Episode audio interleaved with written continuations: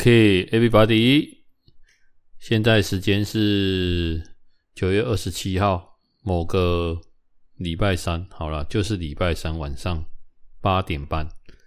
好，我刚刚解救一个迷途少女回来。好，然后今天难得就是买了两瓶十八度的啤酒啊，十八天啊，不是十八度了。哦，没有十八度的啤酒，十八天的啤酒，然后边喝着酒边跟大家录音，尝试一下会不会讲出一些奇奇怪怪的东西。好了，答案是不会，所以大家不用太多期待了。好，OK，那迷途少女这件事，等下再跟大家讲。好，那因为明天就是礼拜四了哈，那这礼拜应该大家心情都非常好啊？为什么？因为终于熬到礼拜三。明天礼拜四，接着就是三天的年假，五六日。然后很特别的是，通常年假需要补补假嘛，哦，我们就是想着补上班。上个礼拜就是补上班，可是上个礼拜很神奇的是，也是我第一次遇到，不知道大家有没有发现，就是有的公司有上班，有的公司没有上班。那我们公司自行宣布不用上班，所以内勤的没有上班。但是我们公司一楼的对外窗口竟然是有上班的状态，所以我也觉得很奇怪。然后股市没有开盘，这是我第一次遇到这种忽冷忽热的，就是感呃的状况哦，就是奇怪怎么可以自己宣布不用上班这样哦啊，所以我也没有补到班了哈啊，基本上。我们这种行业跟上不上班没有太大的关系啊，但是如果是一般上班族的话，就会有差。好，那今天是星期三嘛，那我先跟大家讲第一件事，就是，诶，正常来说，我星期二晚上都会打羽球。不过昨天，昨天得到一个消息，就是因为人家说树大必分枝，好，人多必有白痴啊，不是人，现在不是在讲人多了啊，就是在讲树大。那因为我们的同事现在越来越打着打着越来越有心得，所以大家又在其他的地方开了一些场地，所以分散了人流。那也就是说，礼拜二这个晚上的人流就会现在目前比较少，然后大家又有各自的在忙。那所以昨天听到消息说，昨天是我们打羽球的最后一次，在礼拜二晚上这个时段。好，那之后的话，可能要打的话，就是打礼拜三或礼拜天这样。那我就在想说，昨天回来就在想说，那如果是打礼拜三的话，那我的每周安排，我就觉得说很难安排，因为礼拜三刚好卡在一个礼拜的中间。好，那礼拜一我会比较忙，那礼拜五就还好，但礼拜一会比较忙，所以通常就是礼拜一就拿掉了嘛。那礼拜一忙完，礼拜二，那我会觉得说，如果礼拜二可以运动，会打羽球比较好。那因为三四可以选一天爬山，但如果在礼拜三的话，我没办法四五选一天，那我也没办法在前面的一二选一天。这样大家懂意思哈？就是会没有弹性。然后我比较不喜欢在六日去爬山，因为人真的是太多了哈。嘿，人多有好坏啦啊，不过我蛮喜欢就是享受一个人的。然后我后来就在想说，那既然是这样，何不就是干脆我我们自己跳出来当团长，接着礼拜二自己下去开一个场地，那 既可以打到球，那有可能的状态也不用花到钱。好，为什么？因为你租一块场地让人家来打，那一块场地大概两个小时，大概我算台币五百块。那你如果一个人来打球含球的话，他算台币六百块好了。那如果人家来打球，然后，诶、如果今天有四个人报名，一个人交一百五，那就六百块了。OK，那一块场地我们通常都收到八个，八个含我含我的话，假设算七个好了。好，那我觉得如果有四个就可以持平的话，那打运动本来就会花一些钱，我觉得就算没有持平。一个礼拜花个五百块，一周一个月花两千块，我觉得这样蛮值得的。那又可以对身体工作有帮助，然后又不影响时间，倒是觉得可以做看看了啊。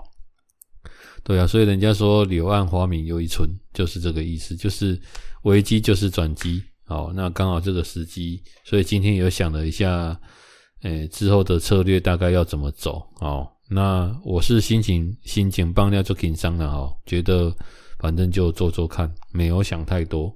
好，好了，那为什么刚刚说解救迷途少女？哈，这事情是这样，就是。话说礼拜二吧，还是礼拜一，我有点忘记了。刚好我收到一个讯息，然后这个讯息刚好我必须要联络我一个客户。那就在我跟他联络的同时，他突然跟我讲说，就是他想要找我聊一聊。我想说很久没有人要找我聊一聊了，这样。然后我就跟他说，怎样？你是谈恋爱的，还是发生什么事情？这样？因为通常通常人家找你聊一聊，就是。人嘛，不外乎就是家里要么有事，要么感情有事，要么就是工作有事。那我看他应该是不会有感情的问题，那家里应该有事也轮不到我，那就是工作。好啊，因为他最近辞掉工作了嘛，好，所以想听听看我有没有什么想法。那年纪大概在三十出头岁，哎呀，那今天就是冒着下午，今天早上的天气都非常好哦，那。因为我早上有去爬爬山嘛，那今天走不一样的路线。那因为我这个礼拜，我上个礼拜比较特别，是礼拜天还有再去爬一次。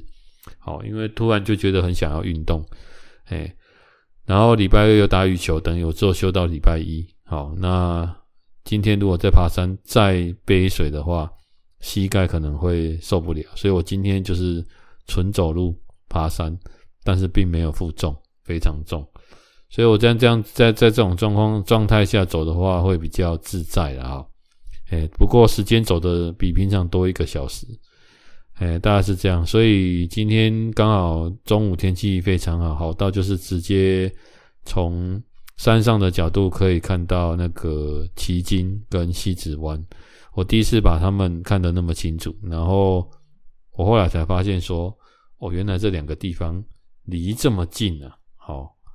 哎呀，OK，对啊，所以今天就去爬山了哈。好，那爬完山就下来了哈。那谁知道下午睡觉起来，傍晚的时候开始觉得天气好像不太妙，好，所以要出门的时候有下一点雨，然后竟然有打雷闪电啊。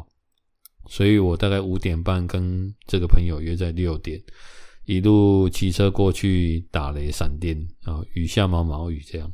我觉得有点可怕哦。好，喝一口十八天哦，继续跟大家录音。好，觉得有点可怕，是因为之前看过一个影片，有一个人就是在开车的时候，闪电突然打到他前面，嘿，然后他变成闪电侠。好，不是他不是变闪电侠，嗯，人打到就死了啦。哦，但是那个人没死啊。我很想说，会不会突然打到我这边？哦，总是有点紧张了哦。好，OK。然后，哦哟，今天就跟他聊聊一下工作的事情。然后我就问他说：“他说其实也没什么事啊。”我觉得很多人都会这样，就是要跟你，其实他有事，但是他会先跟你讲说，其实没什么事。那没什么事就是有事，OK？哦，这大概大家要懂。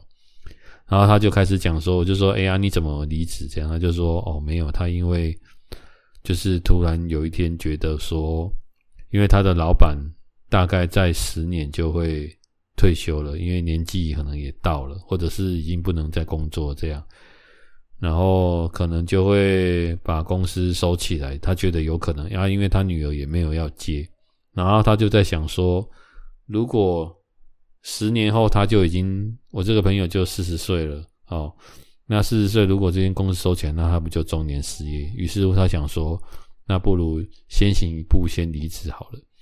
哎呀啊，我觉得当然就是再来就是他可能工作没有上没有上出什么状况啦，不过就是觉得，哎呀，是不是应该要先找个出路？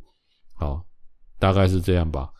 然后他就是现在就只上半天，然后上半天做交接，下半天就没有上班这样。好啊，我不知道公司怎么给他薪水啦。总之就是交接到一个程度，应该就会换换人了这样。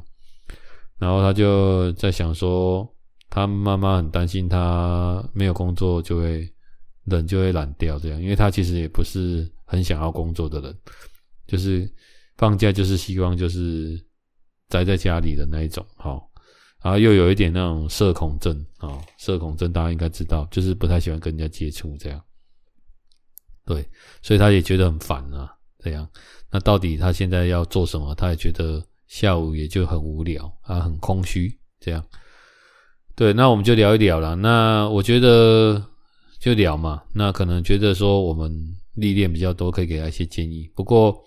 后来他就聊出了他的重点啊，我相信这种他的这种状况，应该可能有很多听众是跟他一样的状况，就是说，其实他说他之前在上班的时候，他妈妈常常会打电话来，需要他临时请假回去协助他爸爸，因为他爸爸本身在洗肾，那有时候会有一些紧急状况，那这种紧急状况，他妈妈可能处理起来会很紧张，不太会处理，必须要他赶快回去这样。所以他就是会觉得说，有时候工作上他真的也没有办法很专心在工作啊，就是想说这种状况要怎么能够一劳永逸的哦。那我是一开始跟他讲说，因为我不是很了解细节，那我后来才有问清楚啊。一开始我是跟他建议说，如果这种感觉就很像需要保姆嘛，啊，我就说那是不是请人家照顾啊，还是怎样的，花钱嘛？后来我发现他这个状况可能也不是花钱就可以解决的，可能真的还是需要他在。然后我就跟他说：“那如果既然花钱没办法解决，就是你要变更你的工作性质。那刚好现在你也转业，我就建议他说，如果这个人是需要你在家里随时能够应变，只有两个工动工作，要么就是业务，要么就是自己创业。好。”那当然，我是建议他，我就跟他说，其实现在有很多的工作是可以在家就可以在家做了，比如说接案件啊，或者什么的。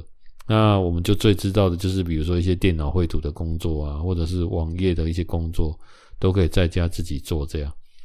对，那呃，首先就这样了，不是大家每个迷途少少年、少女、少男找我，我都会出去，而是因为我觉得我这个算是客户，我觉得他虽然是。很讨厌工作，可是我发现他对自己蛮有责任感的哈，所以我想说，那就抱持着一个嗯可以交朋友的心态，那就出去。反正我们人生能够走到现在，也是有很多的贵人嘛。哎呀，那如果有那个机会，我觉得聊一聊倒是无妨。那我就建议他说，那你可以找那种就是可以在家直接工作的这种的。哎，那他就说，哎，那那能够做哪些？我说有很多啊，电脑绘图什么。他说说，哎，那种他不是很擅长。然后我就跟他说，擅长哦。我说，没有人对什么工作是擅长的，而是我们都是去学习嘛。啊，透过学习，而且重点是你勉强自己学习。我说天下没有那种学不来的，只要有人会，就像人家说什么证照多难考。对啊，啊，公务员多难考，只要有人考得过，就不会是难考的。这样大家懂意思？我是说要不要而已啦，好，而是重点是你牺牲了，或者是你花时间学习，它的代价是什么？我说，如果它的代价是可以让你赚到钱，然后又可以让你兼顾家里，那我觉得这个代价很值得啊。那当然要全力以赴啊，对不对？你现在如果你们现在目前这个工作，它没有办法让你随时抽离。啊，他我就说他现在目前在职的这个工作，要临时请假这件事就会造成他工作困扰，哦，就也不能解决问题嘛。然后再就是未来可能又很堪忧，哦，因为老板可能就要退休了，对，那是不是未来没有保障？那即便你现在觉得过得很安稳，但是那是现在。可是如果你刚好借这个机会自己出来自己弄，也许一开始没有那么顺利，可是等他开始步入轨道的时候。那你是不是家里的问题也解决，然后未来可能会担心没饭吃的问题也解决？哦，诶，我发现一个小时内我们就把这个问题解决了哈。当然，那他他也是听得进去的，那我们就聊一聊这样好。所以今天就是冒着打雷闪电哈，然后去给他一些想法跟建议。对啊，蛮妙的。好了。这是今天的那种番外篇呐，哦，那这个礼拜呢，完成了一件，嗯，应该是礼拜天吧，或者是礼拜六晚上，完成了一件重要的事。好，我终于把，因为我跟大家讲说，我把上个礼上个礼拜买了一台 PS 五，好，那它刚到货哦，我真的觉得速度感差很多，好，速度感跟画面啊，尤其是速度差很多，对啊，先进的主机就是不一样，哦，整个读取都变得很快。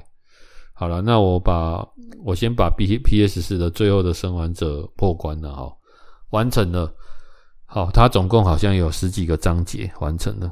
那我先跟大家讲一下那玩游戏的心得。玩游戏的，其实我觉得玩游戏跟人生真的很像哈。这边又不是要跟大家讲一些心灵鸡汤，而是我觉得它就是一种未知的状态。好，但是它跟人生不同的是，它可以一直重来。啊，这跟我们，你每次重来，你就会学习到新的经验，对不对啊？这里我在这边死掉，那我之后我要怎么再过这里？好像跟我们在工作上或者是人生机遇上遇到很多的失败一样的意思。啊，我们失败就会学到东西嘛，然后再遇到，再失败，再遇到就过关了。然后过关之后，你就会很有成就感，而且对你一辈子会有帮帮助，所以不用去害怕接触。那种，呃，人家讲的挫折或失败，然后完成这个章，完成这个破关呢，我心里是想法是觉得说，因为我完全是在一种未知的状态下去玩这个游戏，所以有时候敌人要怎么来，或者是会发生什么事，其实我都不知道。好，但是所以我就整个很投入在它的剧情，包含他讲解，包含里面要收集一些物资，好，然后怎么组装装备。怎么去打掉丧尸，然后又用什么计谋之类的，好就过关。哎，那我真的很推荐。好，家里你们如果呃你没有玩电玩的习惯，我觉得玩电玩真的可以磨练心智的。好，那如果家里有小孩的，或者是说，我觉得我觉得可能对工作上或什么什么上，我觉得这种抽丝剥茧啊。真的是对，诶、人生上会很有帮助，好，所以我很建议大家啊，当然这一块就推荐大家了，好，最后的生还者，The Last of Us，好，大家可以去玩玩看，OK，好，然后这礼拜还有一些杂事跟大家分享我的那个心得了，哦，那分享之前先再跟大家讲一部。最新上映的电影，好，这一部电影叫做，呃，《宿命救援》。好，我来看一下我打的对不对。好，《宿命救援》。哎，我今天有传给我的同学，《宿命救援》啊，讲错了，《宿命救援》。好，他是何正宇演的，对，你没有听错。好，何正宇。他就是韩国的影帝《与神同行》的其中一个主角，哎，还蛮好看的。他讲的是一个在一个那个我们叫什么，诶，外交官在外救人的故事。好，那一开始有一点无聊，好，可是后面我觉得开始飙演技的时候，大家可以仔细去看，那种演技真的是，诶，浑然天成啊！你看起来你会真的觉得很棒。然后我这礼拜还有看另外一部剧，好，那部剧叫做就叫《浑然天成》，诶，《浑然天成》对，他在他在讲那个盗版音乐的故事啊，好，我觉得大家也可以去看看他，我会把诶那个名字放在我的那个 podcast 的下面啊，大家可以去搜寻看看。我蛮喜欢看这种创业者的故事，虽然他们的创业是从盗版开始的，那最后也是被抓去关，可是。我觉得这种没，诶，我应该这样说啦，就是所有的创业事情都没有那么简单。好，即便它是合法或违法的，都一样，都会面到遇遇到很多困难。比如说，你做合法的会有白道，你做违法的会有黑道。好，那他们怎么去处理？OK，好，然后这礼拜跟大家讲一下哦，就是之前有跟大家提到那个办公室要做规划嘛，哈。然后我请来了之前在装潢我们家的，诶、那个帮我们规划的师傅。那因为他们没有设计师，好，他们是走木工的路线，所以你要怎么规划，你要自己想好，然后跟他商量。那当然价钱就比较便宜了哈。本来我是打算要做一个柜子，好，那人就很奇怪，你要做一个柜子，然后他跟我报完价说两千五，我我其实觉得真的很便宜了哦。哎呀，因为他们就是实在者才可以做三十年，超过了啊，喊他爸爸的，他爸爸开始做，现在传到他儿子身上，然后后来做起来觉得还没做啦，但是做起来后来我觉得说不知道是哪里怪啊，然后后来刚好我一个同仁，他就是对这种室内的装潢，因为他之前做房仲的，他就对这个蛮了解的，然后因为之前他给我一些意见，我觉得他的意见真的是很专业，包含配色。然后那天刚好我们在讨论这件事情，就上个礼拜六，他刚好会进来办公室，刚好我正在跟他讨论，刚好我就把他叫过来，刚好我就跟他就跟我一些建议，刚好我们那一天就把它弄好了。好，那我就跟那个帮我装潢的这个师傅说，之后如果装潢的过程有什么问题，直接打给我这个同事，好，全权交给他，然后报价才六千块，我觉得这个报价真的很便宜，因为我们从一个柜子变成三个柜子，而且。诶，材料的用量变多了，好，到时候做起来是怎样我不知道，但是我觉得现在人工装潢简直是哦哦吵吵的一些艺术了哈，就是很多东西他都会跟你讲这样做起来又是那样，然后再叫你补一些其他有的没有的，加一加都会超过你的预算，就是他会先以虚报好的价格去抢标，抢到之后再跟你付，再跟你增加预算。所以你可能一开始，比如说一万块，但是后面可能会变成三十万块，也不一定，因为已经做到一半了，你不能再找别人了，很多啦。所以这种人家就会避而远之，好，就是以后就不会跟他做生意了。这这几这几盖行李啊，我这朋友刚好是因为之前有一个同事，他们家是有房子要租人家，他就是帮他做装潢，他也觉得 CP 值很高，就介绍给我们。对，好，OK。好啦，那这礼拜有一个杂事啊，杂事就是说，诶、好像是礼拜一还是礼拜二，忘记了。还有一个同仁就是进来办公室，然后就是跟我讲说有事情要跟我讲啊。礼拜一我想起来，那他其实是要跟我讲说他要结婚的了，没有，他已经结婚，已经登记了，然后只是说要正式的跟我讲一下这样，因为他说他在上个礼拜六已经有跟其他同仁讲过了，他觉得。呃，我们这么照顾他，没有跟我讲一下，这样不行。好，那因为他之之前就是简单说，他之前就是跟我们的遇到跟我们其他同事，那有一些本来是他们是谈恋爱的，然后现在分开，然后主要是我这个同仁他是女生嘛，另外同仁当然就男生嘛。好，主要是这个男生呢，从他身上榨了很多钱走了。哈，什么叫很多钱？就是。因为这个男生，我觉得他比较温，哦，比较温呐，温温啊，那那就会有时候跟他说，因为他工工作上的表现也没有这么好，好，那就会跟他说，怎么这个可能想要买这个啊，想要买那个啊，还是怎样怎样怎样的。那女孩子有时候就是爱屋及乌嘛，看不下去啊，那能力上又还可以。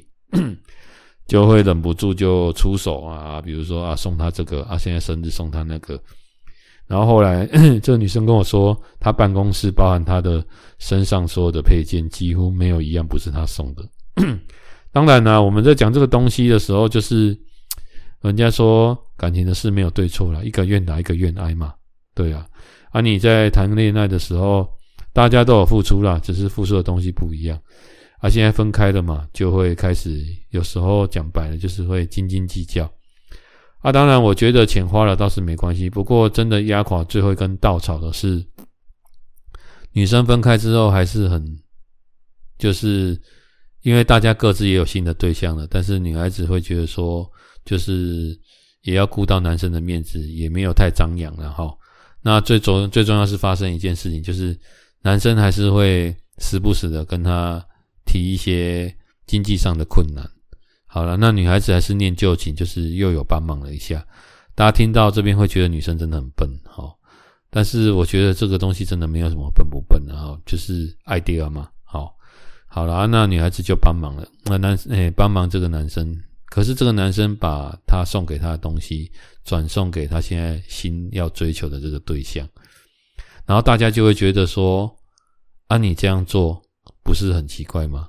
好，就是你这个行为，就是等于是这种是一种集中男共诶做大财的行为啊，你看啊那者，好啊，你没有钱还要打肿脸充胖子，大家这样懂意思吗？就是你交往这个对象，我觉得我不知道他交往这个对象到底是看这个男生看上什么东西，但是你要给人家惊喜，你可以凭你的本事，但是不用凭，就是还要从很像你从别的地方骗来这个钱，然后去完成你想要做的事情，好。还理所当然这样，那、啊、当然这个是女方的讲法了哈。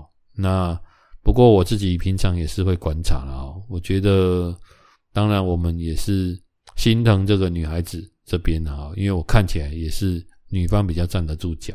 好，长时间这样观察的下来，好，当然实际他们相处我不知道了。不过这个讲到这边，我就觉得说，有时候老公为什么有人会？谈恋爱，结果后来被杀啊，或者是被情杀，或者是有的没有的。我觉得很多都是因为卡到这种金钱上的问题比较多。好，对啊，所以我是觉得说，有时候谈恋爱谁送谁谁怎么样，我觉得大家要记得一件事，就是如果你，我不知道大家有没有听过有人遇过恐怖情人啊？恐怖情人就是，如果大家在谈恋爱要注意那种恐怖情人，就是他会对你特别好。然后无微不至，然后把甚至把他的时间安排全部都是倾力在你身上，他没有自己的生活的这一种的，然后把他所有的积蓄什么什么，他对你就是极致的好，好到你会觉得哇，怎么他对你这么的好？好，这种的一旦万一你出了什么状况，好，那他就不会对你极致的好了，他会把那个极致拿回来，好，所以你就会很危险。